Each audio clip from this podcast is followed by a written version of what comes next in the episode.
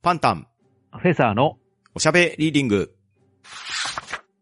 この番組はパンタンとフェザーノートがお互いに本を進め合い、その感想をおしゃべりしていくポッドキャストです。本の選出ルールはただ一つ。パンタン、フェザーノートが各々相手と感想を語りたい作品です。今回は、ケータマンさんより紹介していただきました、荻原博さんの噂の感想会になります。一体どのようなトークになるのでしょうかはい、改めまして、こんにちは、フェザーノートです。はい、パンタンです。よろしくお願いします。はい、よろしくお願いします。あのー最近思うんですけれど、はいはい。あの、本ってかさばるなって思ったんですよ。あー、かさばりますよね、確かに。うん、いや、うちの本棚がもうかなりパンパンで、はあ、はあ、なるほど。これ以上紙の本を買い続けていたら、そのうち悪化するんじゃないかっていう感じなんですよね。あー、確かに、我が家も本棚を見ると、隙間はあまりないですね。ですよね。いや、今日、ツイッターを見てたら、はい。あの、ハッシュタグドンキ本っていうのがあったんですよ。ほうほうほう。それこそ漢字3文字でドンキの本なんですけど、あー、狂気になり得るやつですね。そうです。もう人を殴り殺せるような分厚い本の話をみんなしていて、はいはいはいはい。まあやっぱり、京極夏彦さんの本が挙げられてましたあね。ー、毛量の箱は武器ですね。ですよね。あとは、境界線上のホライゾンとか、なるほど。うん、あの辺を書いてる作家さんをドンキ職人とか言ってまし たね。確かにそうですよね。我が家も白夜光の厚さはなかなか目を引きますよ。ですよね。ええあと、高村薫さんの照り書きとうか、ん。あの辺も分厚いですし。分厚いですようね。んそういったドンキ本を買い揃えていくと、うんもうあっという間に本棚いっぱいになりますよね。なりますし、最近ね、割と上下間の分冊とか、上中下間の分冊とかで出ることもあるんですけど、そうなればそうなったで、さらに厚みが増すんですよね。そうなんですようね。ん。いや、ですからそろそろ私も電子書籍を考えた方がいいんじゃないかと思ったんですよ。お、ついにフェザーさんも電子書籍デビューですかそうなんですよね。今までずっと紙の本で買ってたんですけれど、うんうんうんそろそろ切り替えていかないと時代にも取り残されそうな気がしますし、うん。うん。何分あの古い本でうん。紙の本だともう手に入らないっていうのも結構出てきたんですよね。ああ、それはありますよね。うん。で、電子書籍に切り替えるにあたって、はい。どういった電子書籍リーダーがいいのかなっていうのは考えたんですよ。はいはいはいはい。やっぱりストレスなく読めるように、うん。まあ、そうですね、端末は軽い方がいいですし、うんですね。あと画面長時間見ていて疲れないものがいいかなとは思うんですよね。なるほどなるほど。うん。そうした時にどうした選択肢があるのかなとは考えたんですけど、はいはいはいはい。どうでしょうパンタンさん何かおすすめのものとかありますかまあ、各言う私もですね、えつい何週間か前に初めて電子書籍に触れたぐらいのものなので、ええアドバイスができるような知識はあんまり持ち合わせてないんですけど、えはいはい。まあ、ただですね、え教えてもらってアプリを何個か入れてみて、まあ実際本も買ってみたんですよ。ええで、まずは自分が今使ってる iPhone ですね。えええ携帯電話にアプリを入れてみて、で、それでダウンロードした本をちょっと読んでみました。うん。読んでみたんですけど、まあやはり、携帯電話の画面では若干読みにくいですね。うん、そうなんですよね。画面ちょっとちっちゃすぎるんですようね。ん。まあ拡大とかもできるんですけれど、ただそうなると、ページを変えた時にまたサイズが戻って、またピンチを繰り返してになっちゃうんですよね。そうなんですよね。せめて文庫本ぐらいのサイズは欲しいんですようねん。ですね。で、さすがにこれは使いにくいなと思って、家に置いてあった、まあ古い Android のタブレットなんですけど、こちらのタブレットの方にアプリを入れ直してみたんですよ。えでそちらのタブレットがインチに直したら8インチサイズなんで、まあ普通の本より少し大きめかなっていうぐらいのサイズで、えうん。こちらにするとですね、かなり画面は見やすくなりました。うん。なるほど。あとは、本体の重さが自分の持っている手とかに対してどれぐらい負担がかかるのかとか、うん。あとはタブレット自体の電池の持ちですかね。ああ、それはありますね。そういったところが自分に合うか合わないかかなと思ったのと、うん。あとは、アマゾンでですね、Kindle ホワイトペーパーっていう端末が出てるみたいなんですけど、ああ、はい、聞いたことあります。あれはカラーの表示がないみたいなんですよ。ああ、なるほど。ただ、カラーの表示がない代わりに、電池の持ちが恐ろしく良くて、ええそして本体が相当軽くて、うん。電子書籍の小説等を読むには向いているんじゃなかろうかっていうような評価がありましたね。ああ、なるほど。あとはですね、携帯電話なり、タブレット端末なりにアプリを落として読むっていうのが一般的な使い方とは思うんですけど、うん。ちなみに今僕が使っている電子書籍を購入した購入元っていうのが DMM ブックスとブックウォーカーなんですけど、ええそれぞれパソコンのブラウザでも見れるんですよね。ええで、そうなってくると、まあ、モニターの大きさにもよりますけれど、割と大きな画面に見開きの状態で映して読むっていうことも可能は可能でしたね。うん、なるほど。ただ、携帯は当然できませんし、家にいる時しか使えないっていうような不便さっていうのはやむを得ないとこですよね。うん、そうですね。自分の場合、通勤中に読むっていうのが結構多いんうで、んうんそう、やっぱり持ち歩きは必須ですね。うん。ですよね。うで、んそうなってくると、やはり8インチぐらいのサイズのタブレットっていうのが持ちやすくて、比較的使いやすいのかなっていう感じでしょうか。うん、なるほど。あの、iPad とかになってくるとですね、え iPad mini だったらまだいいんですけど、iPad Pro とか、iPad Air 2とかですかええあのあたりは結構重量があるんで、寝転びながら読んでるとですね、ええうとうとした時に顔面に落ちてくるっていう危険性があるんですよ。 そうですね。ちょっと重そうですよね。あれは、それこそ、ドンキ本じゃないですけれど、頭に怪我させるぐらいの威力はありそうなんで、そうですね。角っこ当たったら危ないですよ危ね。ないですし、本体にもよろしくなさそうなので、端末の重さとかいうのも割と重要なポイントかなと思いますね。うんですよね。あ、あとですね、え一つ重要なのが、先ほど我が家にあったタブレット端末、えはい。これがですね、Android のバージョンが古くって、Google ストアに現状のブックウォーカーと DMM ブックスのアプリが表示されなかったんですよ。へえ。まあ、Android のバージョンによって弾かれるんだと思うんですけど、ええ。公式サイトに行くと、その、それぞれの公式サイトの方から、クォーカープラスと DMM プラスといって、うん。 Google プレイに置かなくって別に直接 APK ファイルっていうのをダウンロードさせてくれてインストールできますよっていう説明書きがあってですね、うん。そういう手段を持ってインストールできたんですよ。ええ。ただ、Google プレイのストアにあるわけではないので、それぞれの更新が止まったりしたらそこで最新版にはなりませんよっていうような注意書きがされてましたね。うん、なるほど。まあですので、まあタブレットの端末も Android は割と OS の進化が早いんじゃないかと思うので、うん。で、おそらく足切りも早いと思うんですよ。ええ。そういったところももしかしたら今後注意が必要になるのかもしれないですね。なるほど。そうですね。電子書籍だけに絞るのか、それともいろいろできるタブレット端末にするのかっていうところもいろいろと考えた方がいいですね。そうですよね。で、そうなってくると、やはり端末の値段っていうところもうん。一。つ大きなファクターになると思いますんで、うん。これまた悩みの種になりますね。そうですね。で、安価に求めるんであれば、Amazon の Fire タブレットですかね。ああ、はいはい。ああいったあたりのものが Amazon のセールに合わせて買うと半額ぐらいで買えちゃったりするみたいなので、ええ。そのあたりが手軽に変えていいかもしれないですね。ああ、なるほど。それぞれアプリケーション、自分の情報を登録しておくと、アカウントの情報に紐付けされていくので、例えば今はスマートフォン、携帯電話の方に入れておいて、後々タブレットを買った時にそちらに移行するっていうことも当然可能ですので、うん。まあまずは手近なところから使ってみてお試しをして、必要そうになったら買い揃えるっていうのでもいいのかもしれないですね。うん。そうですね。うん。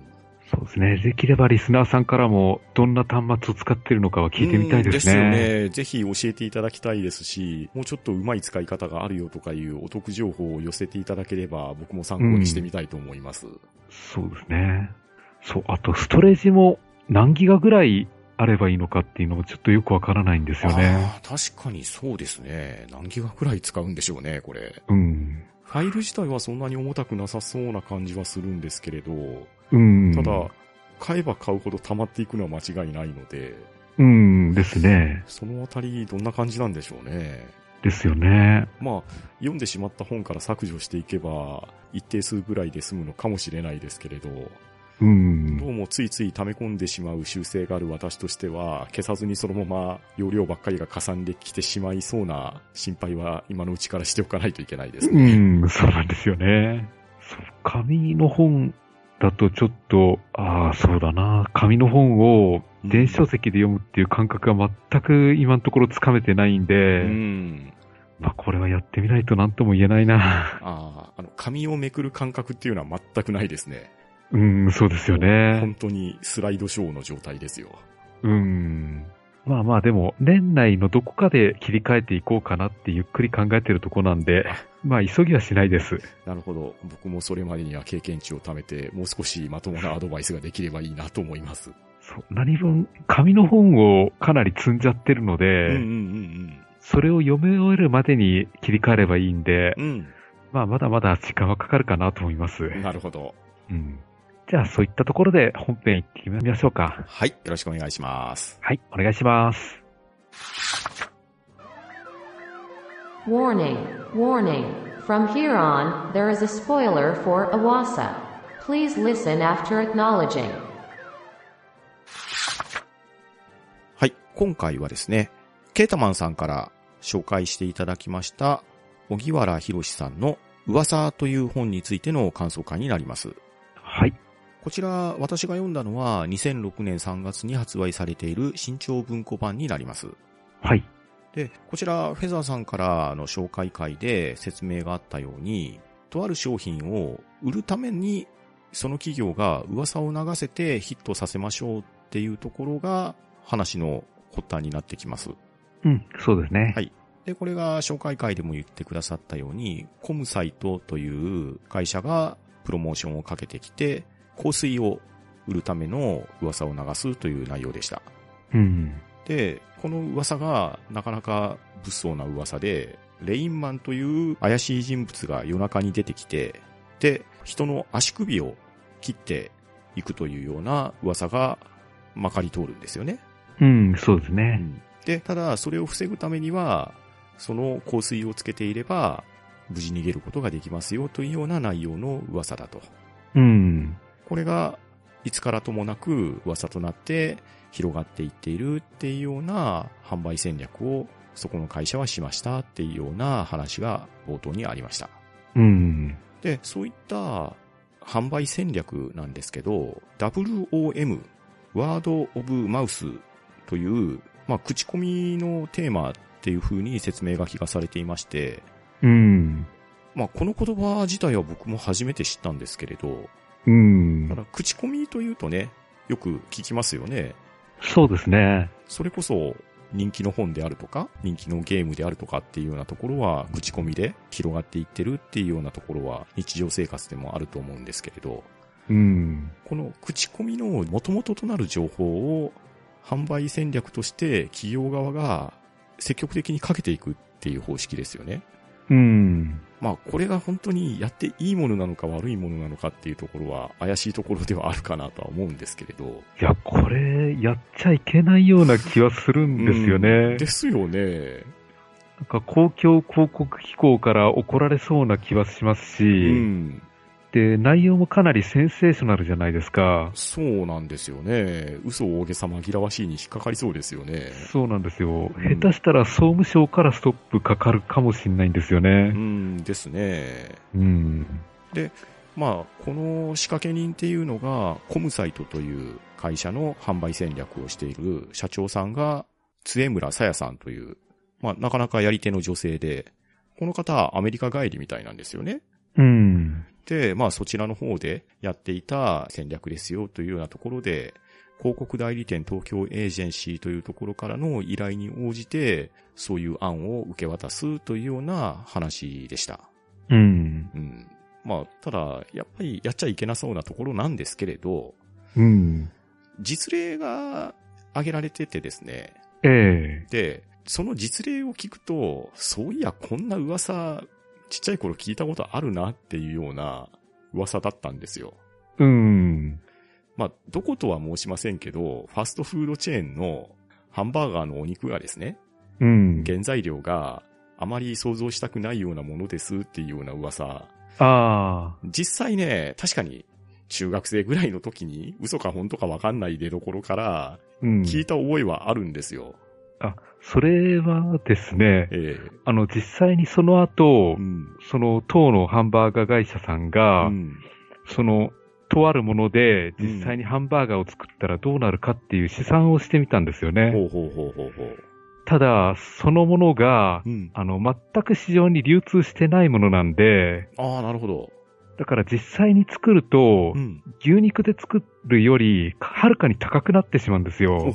そういうからくりがあったんですか。そうなんですよ。へえ。だから、普通に牛肉使った方が安いっていうので、うんうんうん。そんなことやれないなっていうのが分かったんですよね。へえ。ああ、なるほど、なるほど。えでも、なんか小さい頃は割と真面目に信じたりもしてたんですよねえ。そうなんですよ。噂は流れたのは自分も聞いたことありますし、うんしかもその噂の出所が、友達のお姉さんだとか、うん。なんか、絶妙に近そうで遠いところからの発信だったりするんですよね。ですよね。で、しかも探っていったら、それも嘘だか本当だかわかんないっていうような。う。うんん。まあ、その、口コミ、噂っていうところを使って、そういう商売に結びつけるやり方っていうのが、ベースとしてあるんだなっていうようなお話ですね。うんですね。で、このお話の舞台で出てくる主要な登場人物っていうのが、まあ何名かおられるんですけれど、この元々の噂っていうところは、香水を売るがために立てられた嘘とも本当も言えないような噂のはずだったんですよね。ええただ、ある日、女子高生の他殺体が発見されちゃうんですよ。うん。しかも、その女子高生の他殺体は足首がなくなっていると。うんで、。そうなってくると、嘘か本当か分かんなかった噂が、実は本当なんじゃないのかっていう疑念に変わっていくわけですよね。そうですうね。ん。で、他殺体が上がったというところで出てくるのは、それを解決すべく警察が登場するわけです。うん。で、警視庁の目黒署の刑事課に勤める主人公、小暮雄一さん。うん。まあ、40代の男性ですね。で、こちらの方は、もともとは捜査一課で勤務はされていたっていう経歴があるみたいなんですけど、奥さんが交通事故で亡くなられて、で、娘さんがおられるんですよね。うん。で、娘さんが小暮夏美さんという都内の高校に通う女子高生なんですけれど、まあその子との生活をするために捜査一課からは転属願いを出して、今は所轄に勤めているというような方です。うん。で、この方とバディを組むのが、なじまさんという方なんですけど、うん。この方はですね、警部補さんなんですね。ですね。だから階級的に言うと、小暮さんよりも上の階級の方です。そうですね。一個上みたいですね。はただ、年齢的にはかなりお若いですよね。うん。なんか33歳って書いてありましたね。ええまあ小暮さんからしてみれば、年下の上役という感じになるんですけど、この方、女性の方だったんですね。うんう。ん。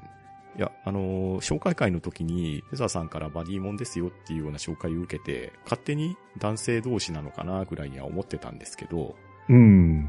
片や40代の男性、そして上役に当たる人が30代の女性だったっていうところで、男女うのん。ペアだったってことですね。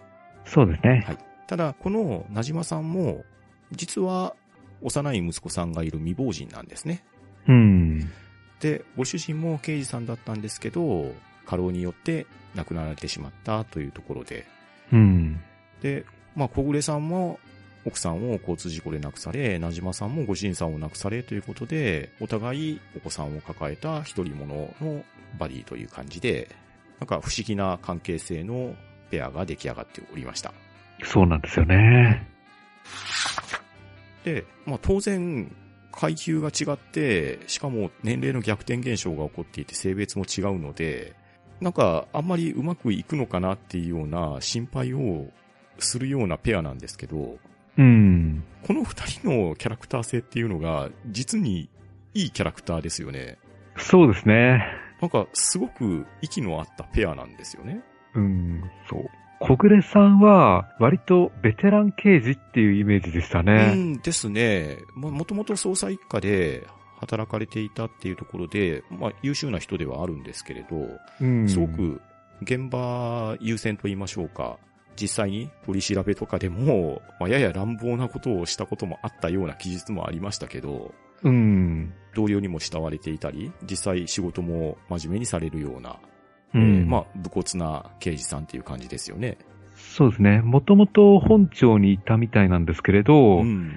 いろいろとあって、最近目黒署の方に移ってきたっていうので、うんうんうん書いてありますんで、うん。積んできたような描かれ方はしてましたうね。んですよね。で、そのペアのなじまさんなんですけど、まあ、33歳と言われているんですけど、見た目はもっと若く見えると。うん。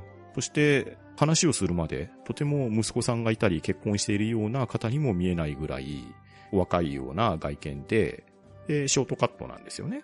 うん。で、旗から見れば、小暮さんの方が上司で、なじまさんの方が新入りのペーペーみたいな風に見えるんですけど、その実は全く違うっていうような、まあ、デコボココンビと言ったらいいんですかね。うん、そうなんですよね。まあ、その二人が犯人逮捕に現場を駆け回るっていうような展開でした。うん、そう。この、なじまさんの警部補っていう肩書きなんですけれど、うん。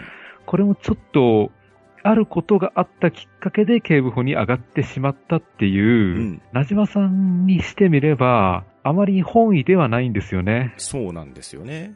だから、若くして警部補なんで、旗から肩書きだけ見れば、相当優秀なお方なんだなっていう風な印象を受けがちなんですけど、うん。実は、そうではないんですよね。ですようね。ん。まあ、そうではないというのが優秀ではないという意味ではなくって、なじまさんは先ほど言ったように、同じく刑事をされているご主人さんをご不幸で亡くしてしまいました。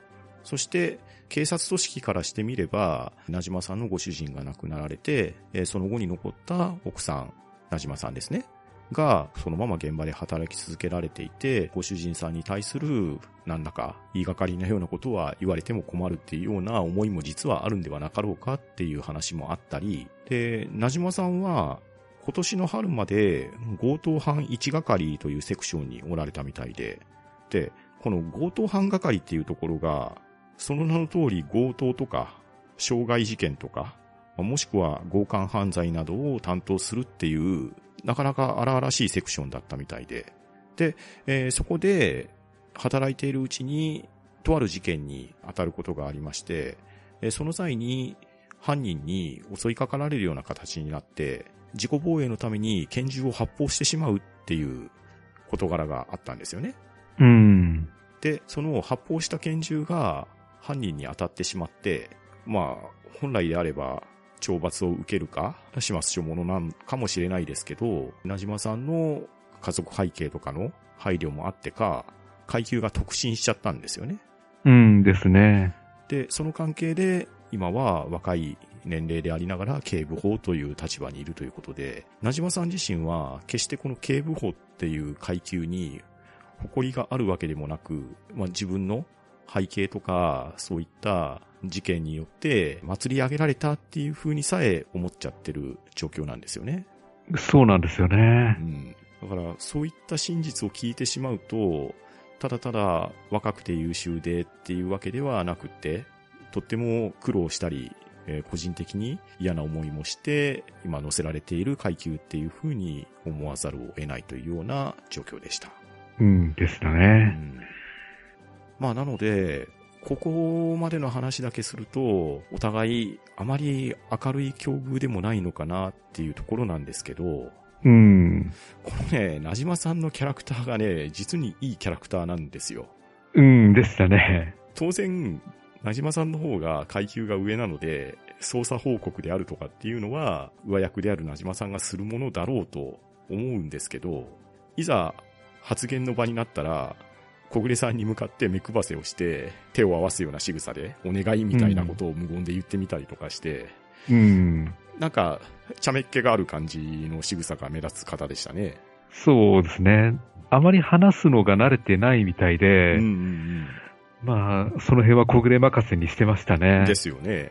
うん。で、小暮さんとしてみても最初はやれやれっていうような感じだったんですけど、うん一。緒に捜査をしていくうちに、あ、なじまさんはこういうキャラクターなんだなっていうところで、小暮さんは小暮さんなりの働きをしていくというような形のえー捜査法で話が進んでいくっていう流れでしたね。うん、そうですね。ですから、この噂っていう小説全体を見ても、この事件のことが縦軸にあって、ん。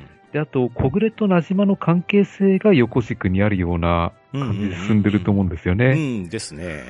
ですから物語の進行に従って、小暮と名島の関係性もだんだん変わってくるっていうところも読んでいて面白かったですようね。んですね。まあそして、最初の死体が上がって、それの捜査を進めていくんですけれど、なかなか容疑者っていうのが上がってこないんですよね。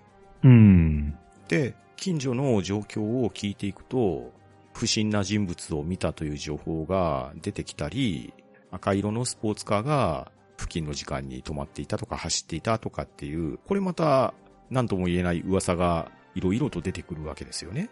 うん。うんで、そういった状況証拠なのか証言なのか噂なのかわからないものに振り回されて、なかなか犯人の行方が見つからないというような状況になってしまいます。うん。そんな中、元々あったレインマンに会うと足首を切断されて、で、そのミリエルという香水をつけていると狙われないっていう噂は、まあ、ますます広がっていってるんですよね。うん。で、この噂は一体どこから出てきているのかっていうところが話の分岐点になっていくんです。うん。で、この噂はっていうのがですね、主に女子高生周りで流行になっている話なんですよね。そうですねう。ん。なので、小暮さんやなじまさんたちの世代には、何の話か全く知らないっていうような噂なんですよね。うん。そうですね。で、ただ、レインマンっていう噂が、どうも女子高生あたりで流行していたんではなかろうかっていうのが浮上してきます。うん、そうなんですよ。そのきっかけになるのが、小暮さんの娘さんなんですよね。そうなんですよね。で、小暮さんの娘さんである小暮夏美さんが、都内の高校に通う女子高生なんですけれど、実は、二人目の犠牲者が出てしまうんですよね。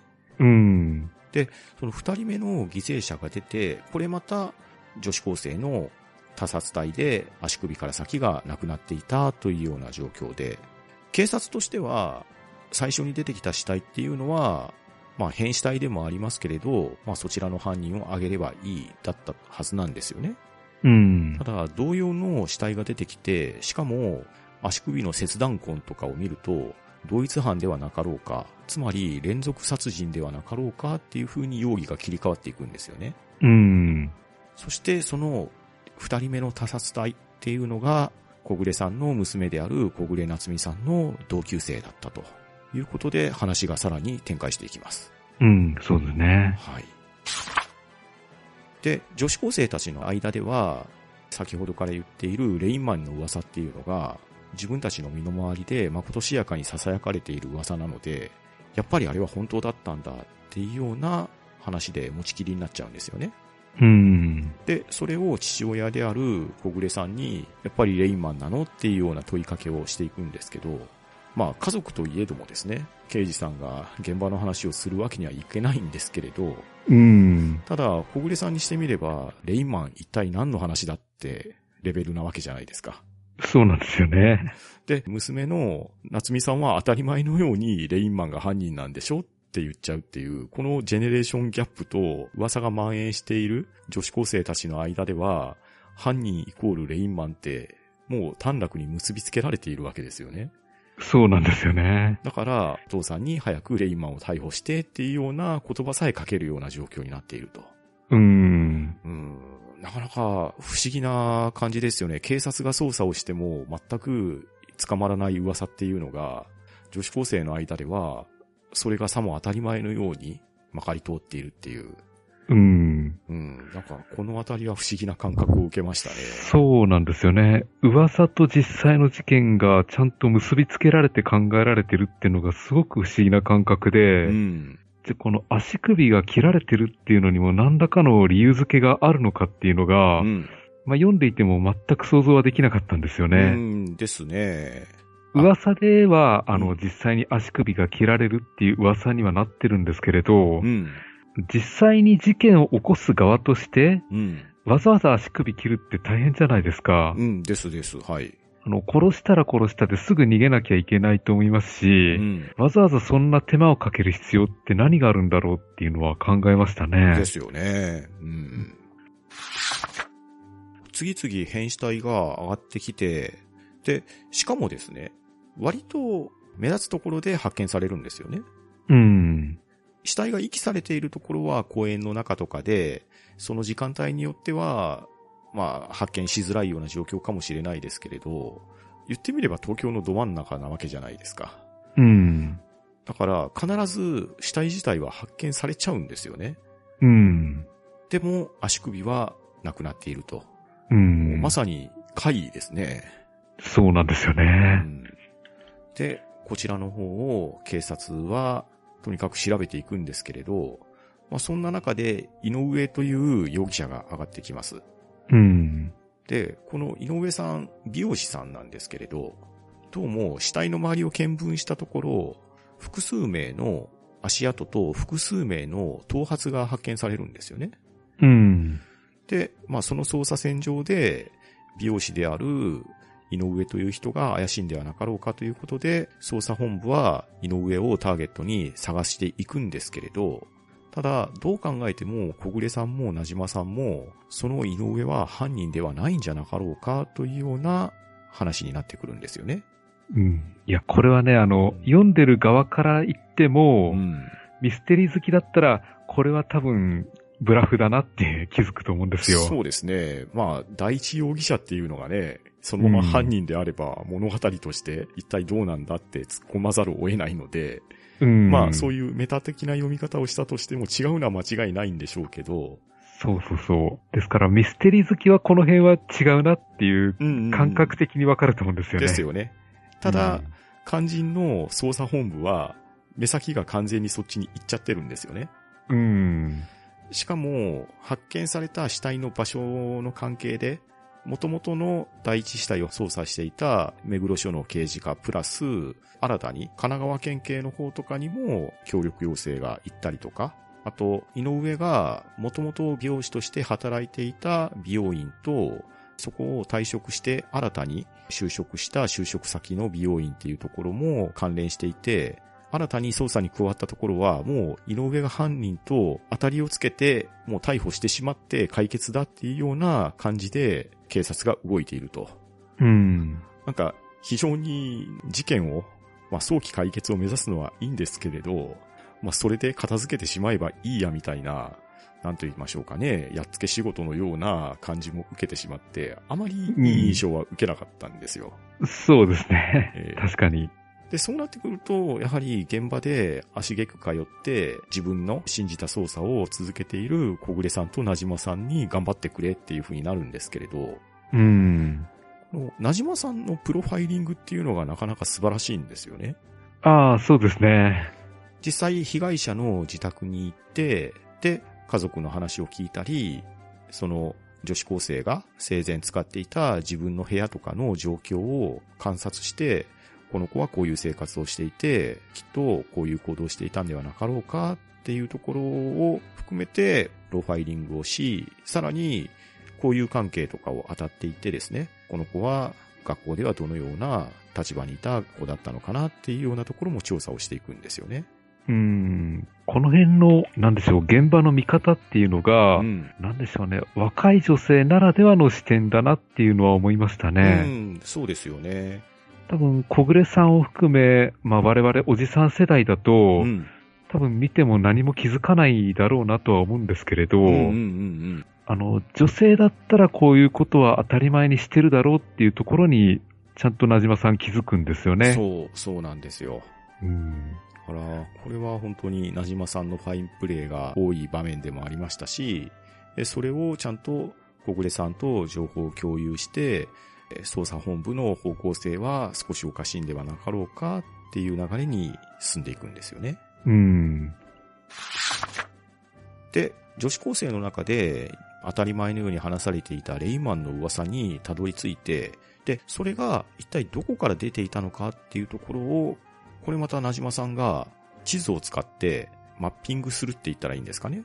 うん。どこからその噂は流布されて伝播していったのかっていうのをかなり足げく通われて、しかも短時間で作るんですよね。うん、豆ですよいやねー。すごく豆ですね。あの、通常の操作もしながら、当然そういった書類仕事とかもあるんだと思うんですけれど、なじまさん、小さい息子さんもいるんですけれど、警察に泊まり込んで仕事もして、しかも自分の推測する噂のルフのマッピングまでしてということで、いや非常に頭が下がる思いではありました。うん。小暮さんも自分の娘の夏美さんのことが心配なので、やはり同級生がね、被害に遭ったりもしていますので、もしかしたら我が娘が次の被害者になってはいかんっていう思いもあってか、できる限り、どんなに仕事が遅くなろうが自宅に帰ろうと思うっていうところを念頭に捜査を続けていくんですよね。うん、そうそう。あの、小暮さんと、この娘の夏美さんの関係性うも、ん。あの割と良好なんですようね。ん、ですよね。割とちゃんとコミュニケーションが取れていうんて、うんあの、小暮さんとしては、夏美をすごくほったらかしにしていて申し訳ないなとは思いつつうん。も、うん。夏美の方でもその辺の状況はちゃんと組んでいてくれてるんで、うんうんうん。この辺はいい親子関係だなって思いましたねう。んそうですよね。まあ、小暮さんにもね、どうしても仕事の関係で一緒に夕食を食べようっていうのが守れなかったり、まあ、そもそもの話をすると、奥さんが亡くなってしまった原因、交通事故ではあるんですけれど、自分も思うところがあったりっていうところで、娘の夏美さんには、できるだけ不自由はかけないようにしようっていうところで、非常にいいお父さんなんですよ。う。うんんまあなんですけれど、やはり殺人事件の捜査をしている以上は、どうしても家に帰れない時もあったりして、えー夕食の準備をしてくれている夏美さんに期待に添えなかったりっていうところもあって、若干のすれ違いはあったのかなっていうところがありましたね。うんでしたね。で、こっから先はですね、完全に事件の解決編になってしまうので、うん。あまり詳しい話は言えないんですけれど、なかなかな展開をしていくんですよ。そうですね。えーうん。噂の出所は、読者の目線からすると、コムサイトというところが出しているっていうのは、冒頭からわかるんですよね。うん。でそのコムサイトの社長の末村さやさん。まあ、この方はですね、非常に自信満々な社長さんで、自分の理念であるとか、自分のやり方っていうところに、あまり疑いを持ってないタイプの人だと思うんですよ。うん。優秀ではあるんでしょうけど、なんかわかりやすい悪役なような感じの書かれ方だったと思います。そうなんですよね。で、自分の戦略に自信満々なので、WOM を仕掛けていって、ミリエルの香水を人気商品として売っていくのに、何の疑いも持ってないような感じでした。うん、そうですね。で、それを売るべきターゲットの女子高生たちを集めて、で、この商品は素晴らしいものであるとか、そういう商品説明をした上で、レインマンの噂を教え込んでいくんですよね。うん。で、それを聞かされた女子高生たちは、その商品の口コミとともにレインマンの噂を伝播させていって、えーそれが最初に行われた渋谷からどんどん郊外に向けて噂が伝播していきましたよっていうような流れで、噂を広めつつ、それで身を守るためにもミレールをつけたらいいんじゃないのかっていうのが、コムサイトの方針であり、杖村さんの販売戦略だったんですよね。うん。なんですけれど、ええ当の女子高生たちは、それをあまりそのまま受け取ってなかったですよね。そうなんですよね。セムやさやさんという自信満々な女社長さんも、女子高生にかかってしまえば、ただのおばさんみたいな扱いだったじゃないですか。そうそうそう。で、噂も、あんなこと言ってるけど、そんなわけないよねって鼻から信じられてなかったですよね。うーん。なので、WOM っていう、まあ、やっちゃいけなさそうな販売戦略なわけじゃないですか。ええ噂を使って市場をコントロールしましょうよっていうような策略も、女子高生たちにしてみれば、あまり意味ある噂でもないのかなっていう話なんですよね。うーん。ですから、意図的に、うんそうトレンドを作り出すっていうのが相当難しいんだなっていうのが、うん。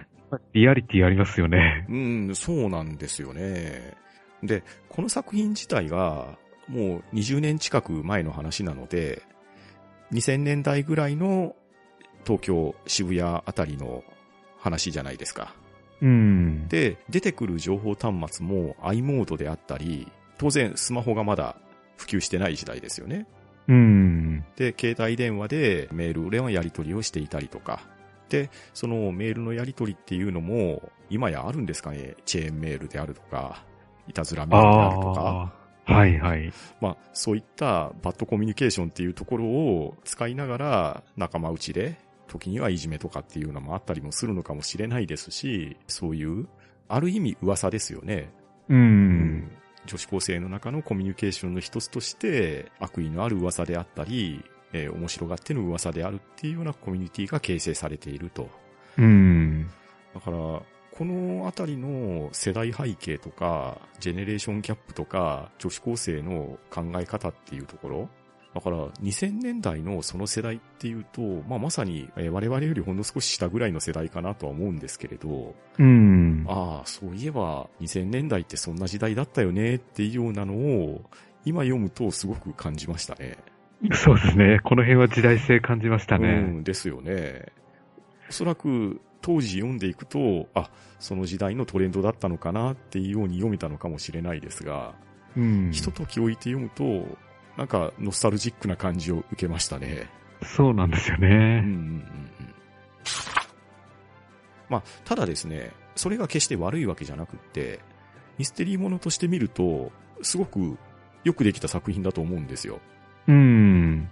まあ、犯人とかは誰だとは、ちょっと言うわけにもいかないですし、この展開っていうのは気になる人は読んでいただきたいんですけれど、なんで犯人がそんな殺人を犯したのかとか、あからさまに怪しい末村さやさんっていう人がいるんですけれど、犯人はまた別にいるんですよ、このそうなんですよね。えーで、その犯人がなんでそういう風になってしまったのかとかいうのも、ちゃんと書き記された上で、そういう行動になってしまったんだなっていうようなところが出てくるんですね。うん。まあ、このあたりが紹介会でフェザーさんが言ってくださった性的盗作であるとか、また特殊な価値観の持ち主であったりっていうところにつながってくるんですけれど、うん。ただ、このあたりも、あまり良くない噂っていうところと関連性もあってですね、なんでしょう。ただただ、猟奇的な殺人とかいう話ではない感じなんですよね。うん。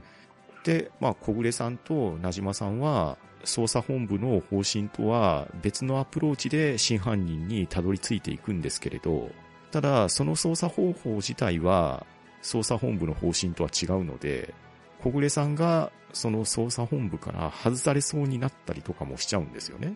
うん。で、小暮さんとしては自分の信じて疑ってない犯人になんとか捕まえてやろうとタイムリミットがある中で奔走しますし、なじまさんは小暮さんとのバディ関係っていうのを自分たちのチームで犯人を挙げようっていう目標のもとに犯人逮捕に捜査を進めていくという形で、うん。中盤以降の読み応えがかなり清々しい感じなんですよ。そうですね。読書量が一気に加速する感じで読めたんですよね。うん。うん、なので、荻原さんが書くミステリー作品っていうのが、なんでしょうね、面白く読めたって言ったら言葉がおかしいのかもしれないですけれど、流れとしてはすごくよくできたミステリーだったなっていうのが素直な感想ですね。うん。そうですね。で、自分面白いなって思ったのが、うん。まあ、小暮さんとなじまさんが二人で聞き込みしてるじゃないですか。はいはい。あれで、えっ、と、女子高生にやっぱりいろいろと話を聞くんですけれど、うん。その、独特な言葉遣いをしてるんで、あーですさっね。ぱりわからないっていうのがあるんですよね。ですね。女子高生の言葉が伝わらないんですよね。そうなんですよね。えで、伝わらないなりに小暮さん食いついていくんですよね。えうん。そうそうそうそう。あの感じがなかなか面白いなと思って。確かにあの感じは読んでる側からすると面白いんですけど、これ、我々今の年齢から言ったら小暮さんポジションじゃないですか。そうですね。で当時の話をしたら、逆に女子高生たちに年代的には近しいとこだったと思うんですよね。うんで、。そうなってくると自分たちのコミュニケーションってこんな言葉使ってたのかなとか、あとこんなメールの使い方してたのかなとか、なんか不思議なジェネレーションを感じるんですよ。うん。まあ、一例を挙げると、例えば超音ですね。ああ、はいはい。伸ばす記号を矢印を使ってみたりとか、うん。あと、ね、井の頭線が井の頭線とか言われてみたりとかですね。うん。なんか、 これはさすがにないだろうとか思いながらも、意外といるのかなって思うような、それこそ妙なリアリティですよ。そうなんですよね。ないとは思いたいけど、ないとも言えないのかなっていうような不思議な存在ですね。うん。ただなんですよね、この言葉のジェンダーギャップみたいなものが、うん。あの小暮さんと娘の夏美さんの間でも結構あるじゃないですか。そう、そうなんですよね。そう。で、その辺もちょっとまあ、この話の鍵にはなってくるんですけれどねう。ん、そうなんですよ。あと、なじまさんが結構辛いもの好きなんですよね。そうなんですね。なじまさん、すごいキャラクター性が入り混じってますよね。うん。いろいろと情報多いんですよ情ね。報多いですね。でも情報多いですけど、すごくいいキャラクターですよ。うん。そう、小暮さんが全然食べられないような辛いものを、うんなじまさん平気で食べてくんですよね。そう、そうなんですよ。そして、とても鼻が利くと言いましょうか。うん。小暮さんが昼に食べたカレーのことをね、嗅ぎ分けるとかね。